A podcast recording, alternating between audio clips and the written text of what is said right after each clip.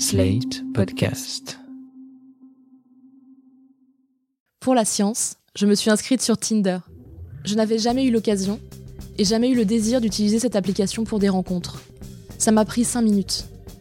Télécharger l'application, y entrer mon numéro de téléphone et mon adresse mail, entrer le code de vérification. J'ai décidé de garder mon prénom, Lucille, et j'ai sélectionné trois photos pour compléter mon profil. La première est un portrait où je tire la langue, la seconde un cliché où je soulève un large jupon jusqu'à la démarcation de mes bas noirs. Sur la troisième, je me prélasse sur le parquet, au soleil, avec une robe un peu décolletée. Les photos ne sont pas retouchées. Deux sur trois ont été publiées sur mon compte Instagram, donc assez sage pour côtoyer les photos de mes enfants et les souvenirs de voyage. J'y apparais peut-être un peu sexy, mais sur les trois photos, je suis largement couverte tout de même. J'ai vu par la suite que de nombreuses femmes avaient choisi pour leur part un cliché de vacances en maillot de bain. On dira que mon profil est un peu mystérieux. Principalement aussi parce que les photos et mon prénom sont tout ce que les personnes peuvent voir de moi. Je n'ai pas écrit de biographie et je n'ai pas exprimé mes désirs, autre que celui, dans l'application en cochant une case, de rencontrer des hommes et des femmes. Les premiers messages sont explicites. T'es trop sexy sur ta dernière photo. J'ai trop envie de te faire des bisous partout sur ton corps. Miam que tu es sexy. Tu veux jouer avec moi ce soir? J'ai très envie de te goûter. Je commence à répondre, et puis je m'épuise. Au bout de quelques messages lapidaires, les hommes qui me contactent ont envie de rencontres IRL. Je me concentre sur les profils avec lesquels je veux matcher. Je choisis des hommes et des femmes qui me plaisent vraiment. Je préfère celui qui cite Pour que tu m'aimes encore de Céline Dion à celui dont la bio ne précise que Kubrick, Lynch, Dolan. Mais de longues minutes après, je me demande lequel est le plus cynique des deux. Je choisis aussi ceux qui se vendent mal, qui s'excusent d'exister dans leur bio, dont le regard est gêné sur la photo. Ceux-là ne sont jamais sûrs de leur approche. Très sexy, comment vas-tu? Sorry si trop avenant, je suis assez direct comme garçon. Ou encore Salut Lucille, je ne suis pas très douée pour engager la conversation ici. Un autre se prend franchement les pieds dans le tapis. Il m'écrit le mot bonjour, mix de bonjour et bonsoir, sous prétexte, je cite, qu'il fait jour, mais que c'est le début de la soirée. Comme ça, pas de malaise. Je ne réponds pas. Il enchaîne. Mon message d'avant reste malaisant, soit dit en passant. Comme tout début de discussion, en fait. Je passe à autre chose. On me qualifie de charmante, de sexy. On me dit Tu es le feu. Beaucoup commentent mes tatouages apparents, mon prénom. Certains tentent le jeu de mots Salut Lucille. Un audacieux s'essaye à l'analyse de mes pauvres informations. Je reste quelques heures, même pas toute la soirée. Je me sens vite submergée. En quelques minutes, je totalise 25 matchs. 17 hommes me gratifient d'un super like. J'arrête de répondre à leurs messages. Je ne sais pas quoi répondre à leurs invitations à aller boire un verre et plus si affinité. Sur l'application, on ne peut ni envoyer ni recevoir de photos en privé, ça me protège des dick pics et c'est une bonne chose. C'est sûrement pour ça que beaucoup proposent très vite de passer sur d'autres réseaux sociaux comme Snapchat.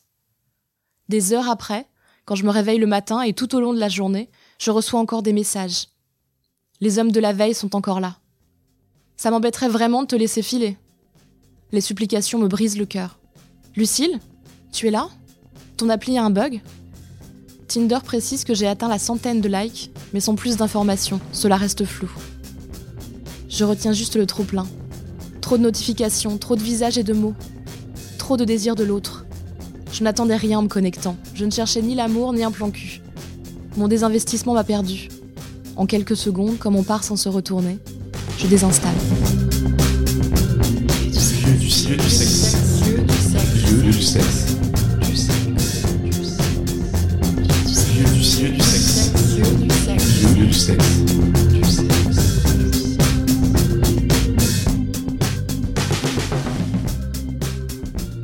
Je suis née en 1985. J'ai fait quasiment toute mon éducation sexuelle à l'ère pré-internet.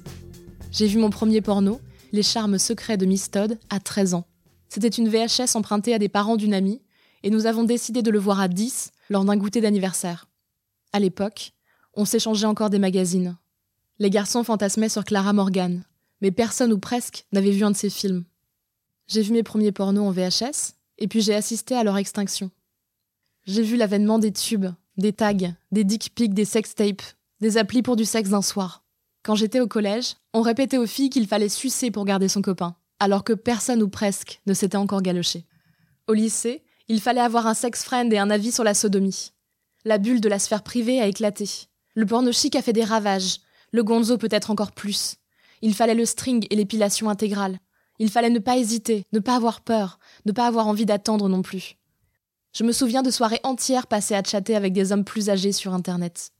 J'ai maîtrisé le cybersexe avant de maîtriser mon propre plaisir. Je n'avais pas conscience tout à fait de l'importance de ce plaisir, mais je savais l'importance d'expérimenter, d'essayer d'être virtuellement une femme ou un homme, de changer mon âge, de changer de vie, de tester ma séduction.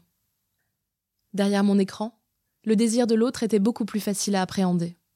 La seule chose que j'ai craint, finalement, c'est de me faire rattraper par mes parents. Mais tout le monde n'a pas eu ce parcours. C'est le cas de Marie, qui a attendu d'en avoir vraiment envie pour expérimenter le désir virtuel. Elle avait plus de 30 ans. J'avais jamais trop envoyé de photos de moi nue, euh, mais euh, je sais pas, j'ai commencé à sympathiser avec un garçon sur Twitter. Et, euh, en fait, on est devenus tellement proches que euh, une fois j'étais sur une plage et en gros, je lui ai envoyé une photo en maillot et je suis pas terriblement à l'aise avec mon corps. Et en fait, sa réaction était tellement ouf que après, j'ai fait plus quoi. En fait, ça a été graduel. Euh, c'est d'abord tu montres un truc et ensuite tu vois comment il réagit et donc bah, progressivement tu as moins de fringues quoi. Et euh, moi, le premier test que j'ai fait, euh, j'étais sous la douche chez ma meilleure amie et euh, elle avait un miroir bien placé et tout. Et en, genre en me cachant la poitrine, j'ai pris une photo comme ça. Et euh, c'est un truc qui me serait pas venu à l'idée. Mais euh, ouais, je pense que j'avais déjà vu des, trucs sur Instagram ou voilà des posts comme ça euh, de genre d'Instagrammeuses de grande taille ou voilà. Et du coup, je trouvais ça joli et donc j'ai ouais, je pense que j'ai fait la reproduction quoi. J'ai commencé à envoyer cette photo-là qui était relativement soft ou euh, et puis comme il y avait un peu d'ombre et tout, enfin ça faisait presque photo artistique. Et euh, lui, il a répondu avec pas beaucoup de subtilité, avec une dick Et, euh, et je, je crois que j'en avais jamais reçu, enfin, en tout cas des sollicités, on va dire. Du coup, c'était, c'était très surprenant. Et toi, est-ce que tu t'es renseigné Est-ce que tu as regardé des vidéos pour savoir comment, euh, ne serait-ce qu'un peu anglais Est-ce que tu t'es formé pour faire un, peu, un peu mieux? Alors, je me suis pas formée euh, à proprement parler, mais j'ai eu un peu de conseils. C'est-à-dire que ma meilleure amie, qui a beaucoup plus l'habitude de faire ça, qui est un mec qui voyage beaucoup, qui est entrepreneur, euh, elle m'a donné des, des astuces et, euh, et sinon, euh, ouais, je pense que j'ai vachement regardé euh, des vidéos de, enfin, des photos, des vidéos de cam girl ou pour euh, pour savoir. Donc, c'est une formation euh, officieuse et rapide, si tu veux. Mais mais ouais, ouais, je pense que pour me rassurer, j'ai quand même pas mal sollicité des conseils. Et même au tout début, j'envoyais même mes nudes à ma meilleure pote pour lui dire est-ce que ça ça va? c'est bizarre je, je, pense que ça m'a fait du bien. Euh, j'ai toujours, et je suppose que j'aurai toujours des problèmes de poids, même si je fais euh, des dizaines d'heures de sport par semaine. Euh, en revanche, euh, il y, a, y, a, deux points très importants avec ce truc-là, c'est que l'appareil photo, enfin le téléphone, m'a donné une autre vision de mon corps et un angle qui peut apparaître comme agréable. Donc, euh, je sais qu'il y a deux regards. Il y a celui du téléphone et le mien et c'est pas le même. Et dans le téléphone, limite, je reconnais pas la personne, mais je sais que c'est pas mal. Ou en tout cas, je me dis que franchement, cette photo-là, elle est bien. Du coup, j'ai encore du mal à, me dire que c'est moi, mais euh, je progresse là-dessus. Euh, je suis beaucoup moins en train de me battre contre un truc qui n'existe pas, et je pense que je me déteste plus. Ça aide. Tu l'as aimé cette phase de séduction dans la virtualité?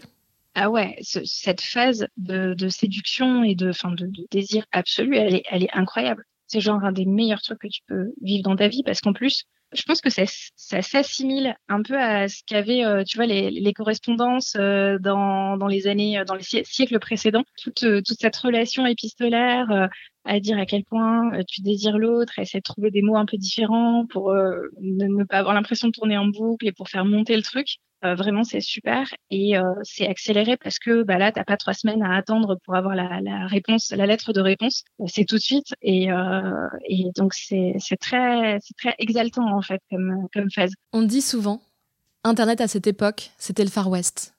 Il faut comprendre que l'espace était alors un grand terrain de jeu et que personne n'avait conscience de la gravité de ce qui s'y jouait. Rien n'était grave. Internet, c'est pas la vraie vie. On entend de moins en moins cette phrase alors que des milliers de personnes y ont construit leur carrière, certains des fortunes, que d'autres, beaucoup, y ont trouvé l'amour. et que quasiment tout au quotidien est facilité par l'utilisation d'Internet. À l'époque, donc, s'y faire passer pour quelqu'un d'autre, ou pour ce qu'on avait l'impression d'être à l'intérieur, était une possibilité tentante. Tous les fantasmes étaient permis, et le fantasme aussi du sentiment amoureux naissant. Éléonore a connu, il y a quelques années, les prémices d'une belle histoire qui n'a pas supporté le passage du virtuel au réel. C'était une relation complètement virtuelle où je suis tombée amoureuse d'un garçon que je n'ai jamais rencontré dans la vraie vie quand je suis tombée amoureuse de lui et que j'ai fini par rencontrer euh, une semaine après et où là ça a été un peu la débandade si je puis dire parce que physiquement ça collait pas mais j'ai vraiment eu la sensation en tout cas de vivre une histoire d'amour passionnée et passionnante pendant une semaine à travers Internet avec un, mec que je ne connaissais pas. Ça s'est passé sur le, site et un petit peu sur euh, Chatroulette, qui est un site que je ne connaissais absolument pas et je sais plus comment. J'avais lu des trucs. Euh, genre des textes où on parlait de chatroulette et je ne savais pas ce que c'était. Donc j'ai googlé chatroulette, j'ai vu forum euh, sexe ou je sais plus quoi, la définition de chatroulette et je suis allée dessus par curiosité pour aller voir. Et, euh, et donc j'ai un soir où j'avais rien à faire, donc je me connecte sur chatroulette, je crée un pseudo, ça prend une seconde. Euh, ça prend une seconde. Et là, il y a 50 fenêtres qui s'ouvrent à la seconde de mecs euh, qui t'écrivent euh, Salut, ça va? Avec trois fautes d'orthographe en deux mots. Et le truc est assez fun. Et les mecs te parlent de cul hardcore tout de suite. Enfin, c'est un peu lunaire. Et moi, pour le délire, parce que j'étais dessus je, et je découvrais, j'essaye de chatter avec deux, trois mecs et c'était vraiment d'un niveau assez rigolo parce que j'avais jamais, euh, j'avais jamais chatté sur Internet. Et, euh, et je m'amuse à chatter euh, et à parler de cul un peu hardcore avec des mecs que je ne connais pas sur ce site pour le délire, vraiment par curiosité. Et il y a une des fenêtres qui s'ouvre où le mec me parle, ne fait pas de faute, ne me parle pas de cul et je sais pas comment ça, a, je sais plus là, je me rappelle plus, j'ai plus les détails, c'était il y a des années, mais on commence vraiment à discuter. Le mec écrit super bien et on parle absolument pas de sexe, mais de. Euh, enfin, très vite, et je ne sais pas pourquoi, on commence à parler de littérature, euh, d'art, de cinéma. Et la conversation s'engage comme ça avec lui. Donc, évidemment, j'arrête euh, toutes mes fenêtres chat pour, où, je découvrais un peu les dirty talks sur Internet. C'était la première fois, donc c'était un peu pour, pour voir et pour tester et pour m'amuser. Et finalement, je commence à chatter pendant des heures et des heures avec ce garçon assez vite, peut-être au bout d'une heure ou deux, on, il m'a proposé qu'on s'ajoute sur MSN. J'avais encore à l'époque MSN. Donc on s'ajoute sur MSN et à partir de là, euh, on commence vraiment une relation épistolaire, mais en fait boulimique, puisqu'on, je pense que le premier soir, on est resté à, discuter jusqu'à 3h, 4h du matin. J'avais dû me connecter sur le site euh, à 10h. Donc en fait, on parle déjà pendant des heures. Et je trouve ce mec mais passionnant. Et à aucun moment dans cette première discussion et cette première nuit, on parle de sexe où on n'est pas dans la séduction, on est vraiment dans la découverte des goûts euh, l'un de l'autre. Et vous parlez de quoi le deuxième soir? Alors le deuxième soir, euh, je pense qu'on a, c'est pareil pendant les premières heures, on, se raconte nos vies beaucoup. Je pense que ça a dû, à un moment au milieu de la nuit, commencer à déraper en mode séduction, un petit peu de sexe, mais ça reste euh, très soft. C'est pas, c'est pas vraiment sexe. Le lendemain, ça devient encore plus, euh, l'impatience de le retrouver le soir, troisième soir, est encore plus grande. Et le troisième soir, euh, on se reconnecte le soir et pareil, des heures, des heures. Là, on commence à, se chauffer et ça devient très excitant. Et du coup, ça devient aussi frustrant d'être euh, d'être sur Internet. Donc, on décide de passer le cap et de s'appeler. Et finalement, on passe, bah, là, je pense qu'on reste jusqu'à 5 heures du mat pendant encore 4 heures au téléphone. Et on se chauffe aussi au bout d'un moment et on fait l'amour par téléphone et on s'endort même avec le combiné bonne nuit, bonne nuit sans raccrocher à 5 heures du matin. Donc le truc est complètement surréaliste. J'ai vraiment l'impression que c'est euh, mon âme sœur, mon mec, le... enfin c'est assez étonnant. Et euh, donc très vite on arrive à la fin de la semaine. Tout ça c'est fait sur une période, oui c'est vraiment fait du dimanche au dimanche quoi. Et finalement on décide de se rencontrer dans la vraie vie 5 euh, jours, 6 jours après, enfin le dimanche qui arrive. Et en fait, ce qui se passe, c'est que sur MSN, il y avait il y a une toute petite photo en miniature. Donc euh, je voyais, en fait, on s'entendait tellement bien, on était tellement complices que j'ai même pas pensé à son physique. Et quand on s'est ajouté sur euh, MSN, il y avait donc la toute petite vignette où je vois un brin, bon, que je vois pas très bien. Puis, comme ça, en, miniature, il me fait vaguement penser à Romain Duris. Donc, mais vaguement. Et, en fait, quand on s'est appelé, sa voix était magnifique. Il avait une voix chaleureuse, chaude. Enfin, je tombe amoureuse aussi de sa voix, surtout. Et Je, construis un personnage qui ressemble à Romain Duris. Donc j'ai la miniature sur MSN, j'ai sa voix. Et donc je m'attends, en fait, je ne réfléchis pas et je m'attends à, à tomber sur un mec un peu dans ce style-là. Et alors quand j'arrive, bah, pas du tout. Physiquement, c'est... Euh, pas du tout. Euh, je, m'étais, en fait, moi, je m'étais imaginé un mec un peu grand, tout sec, maigre. Enfin, je sais pas, je, m'étais forgé une image à la Romain Duris. Et finalement, je tombe sur un mec euh, hyper balèze, habillé un peu bizarrement avec des, des chaussures de randonneur. Voilà, enfin des, trucs, que des trucs, enfin rien ne me plaît dans son physique. Et donc en fait, c'est évidemment, j'essaye de ne pas le montrer quand on est au rendez-vous et de reprendre le fil de la discussion qu'on avait par écrit, qu'on avait à l'oral par téléphone. Et là, en face à face, ça, c'est complètement surfait, ça ne marche pas du tout. Il n'y a plus du tout le truc qui avait, qui existait. Et c'était, enfin voilà, j'étais assez mal et j'essayais intérieurement, j'avais, j'essayais de me dire mais arrête de, ne t'arrête pas à ça, tu le, tu le connais, tu l'as, tu, sais, tu sais ce qu'il y a à l'intérieur, donc de, j'essayais de chercher des détails dans son physique pour euh, trouver un truc excitant parce que mine de rien ça compte. Donc par exemple ses mains, tu vois, des mains d'homme ça peut être super sexy, ça peut être excitant et et même ses mains, je sais pas, il a rien ne me plaît en fait chez lui. Et euh, finalement, j'abrège le rendez-vous. Enfin, on boit un verre, c'est pas, ça n'a rien à voir avec ce qui se passait euh, sur Internet ou par téléphone. Et je repars de ce rendez-vous, mais avec la sensation d'avoir un chagrin d'amour, d'être tombée amoureuse d'un fantôme, de quelqu'un qui n'existe pas. Et je me sens vraiment mal. J'ai vraiment le cœur brisé quand je rentre chez moi.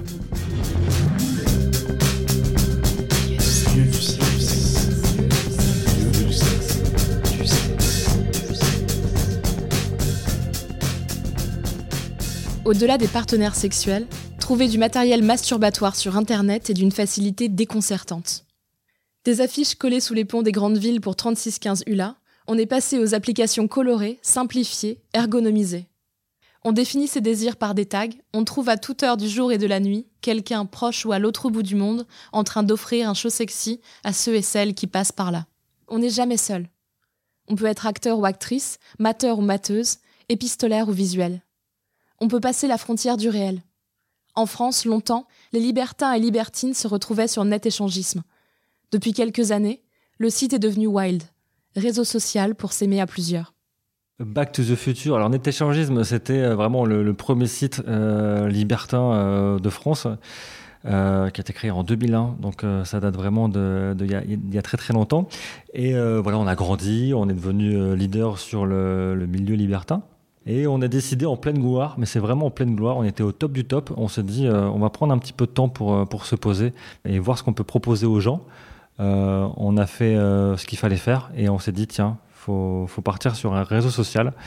Et à partir du moment où on a basculé en réseau social, c'est plus uniquement un site de dating, c'est un site dans lequel on peut poster des photos. on a un mur, un peu comme Facebook en fait. On a des publications, on peut, on peut s'exhiber en live. On a on, peut tout faire en fait. Donc c'est ça qui est, hyper cool. C'est un peu le Facebook pour les gens qui veulent. Alors nous on dit le hum hum parce que ça nous fait marrer, euh, mais euh, c'est tous les gens qui veulent euh, avoir des relations en solo ou à plusieurs, en tout cas qui sont open sur leur sexualité, qui ont envie de découvrir des choses, que ce soit en couple, que ce soit en tant que célibataire. Ils savent que chez Wild il y a toutes les affinités et ça c'est trop bien. Ils savent qu'ils vont rencontrer, euh, si on est fan de BDSM, on peut rencontrer des gens qui font du BDSM. Ceux qui sont libertins, bah, ils vont pouvoir rencontrer des gens qui sont libertins. Ceux qui sont plus euh, duo, euh, tout seul, ou en club, ou à la maison, ou, ou juste s'exhiber en cam, parce qu'on peut faire ça chez Wild aussi, ils savent qu'ils peuvent le faire. On a de toutes les tranches d'âge, de 18 à, à 80 ans. et puis toutes les tranches de la de la société française. Voilà, toutes les CSP euh, se, se, mélangent et euh, c'est pas euh, pas un fake de dire ça, c'est la vraie réalité. On a on a des, des on a des étudiants, on a des ouvriers, on a des ingénieurs, on a des chefs d'entreprise, on, a tout et, et, et, tout ça se mélange joyeusement. on a une influence, mais je pense qu'on a plus épousé nous l'air du temps Franchement, je sais pas. Je pense qu'il y a une vraie libération. En tout cas, ce qui est sûr, c'est de la parole et euh, des envies et de la libido. On le voit notamment euh, depuis euh, quelques mois avec des comptes Instagram qui, cartonnent. Je pense à Tajoui, je pense à Merci beaucoup. Et, et, notamment chez les femmes. c'est un milieu qui est nettement moins hétérocentré qu'avant. Et les femmes prennent la parole. Et ça, c'est trop cool. Et ça, ça fait bouger les choses aussi. Ça, par contre, c'est une vraie réalité. On sent vraiment les femmes qui, prennent la parole sur toutes ces, tous ces sujets-là, sur, sur leurs envies, c'est assumé. Et donc il y a une libération de la parole. Donc après, euh, quelle est la part de ça dans, dans l'évolution euh, euh, du milieu de Wild, je sais pas. Mais, mais nous, on sent quand même que les planètes s'alignent autour de ça. Et il y a une vraie démocratisation du, de la sexualité, donc ça fait plaisir. Et des pratiques un peu plus, un peu plus open qu'avant. Internet, c'est aussi un espace où se sentir bien en sécurité derrière son écran. On expérimente, on teste ses goûts, ses limites, et on se dévoile. Un peu, beaucoup passionnément. Intéressé par le milieu du porno, Nix a trouvé sur Internet la passerelle idéale pour devenir travailleur du sexe, sans la violence de la rue ou l'abattage des tournages de porno d'industrie. Je me suis dit, bah, bah pourquoi pas moi? Entre autres euh, aussi parce que je ne trouvais pas forcément le porno qui me plaisait. Donc je me suis dit, bah, pourquoi, pas, pourquoi pas le faire? J'ai 23 ans et je fais de la cam et du porno. J'en suis venu là euh, parce que j'ai rencontré des, des, personnes proches du milieu, dont Carmina, avec qui j'ai beaucoup discuté sur euh, un serveur Discord du Tech Parfait qui existait avant. Euh, j'ai beaucoup discuté donc avec des personnes autour du, milieu du porn, etc. Et je me suis rendu compte que c'était quelque chose qui me plaisait vraiment beaucoup.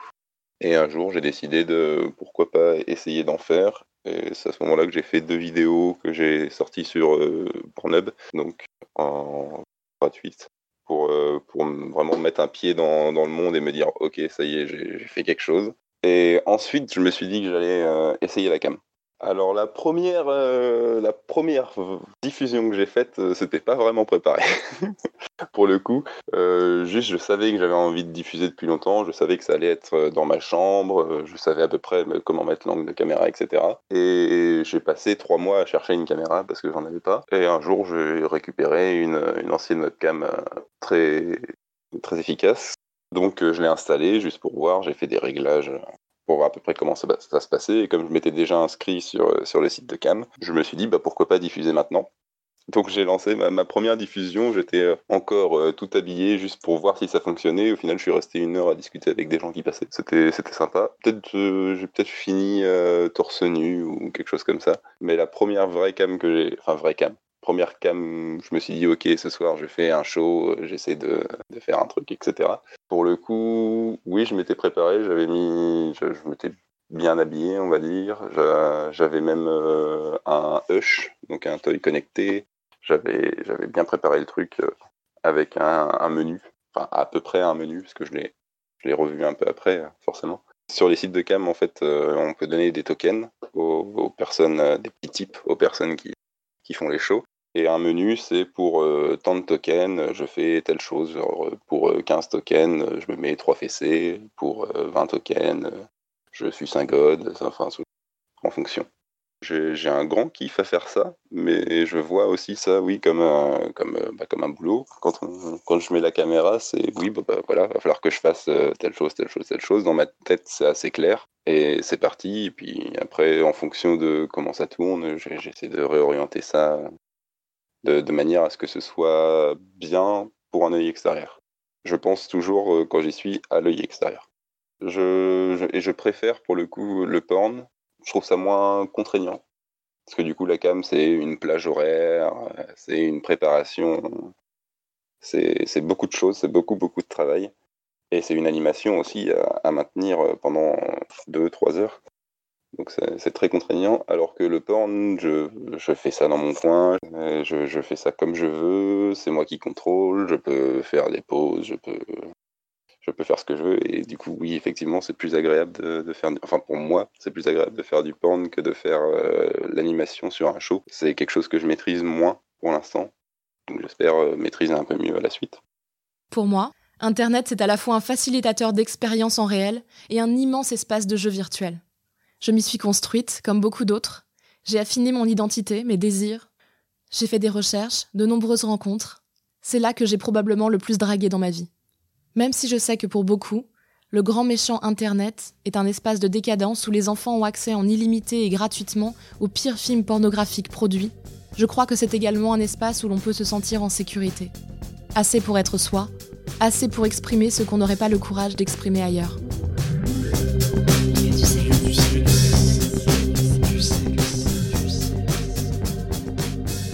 Venez d'écouter le deuxième épisode de Lieu du sexe, une série de cinq reportages par Lucille Bélan, produite et réalisée par Slate.fr.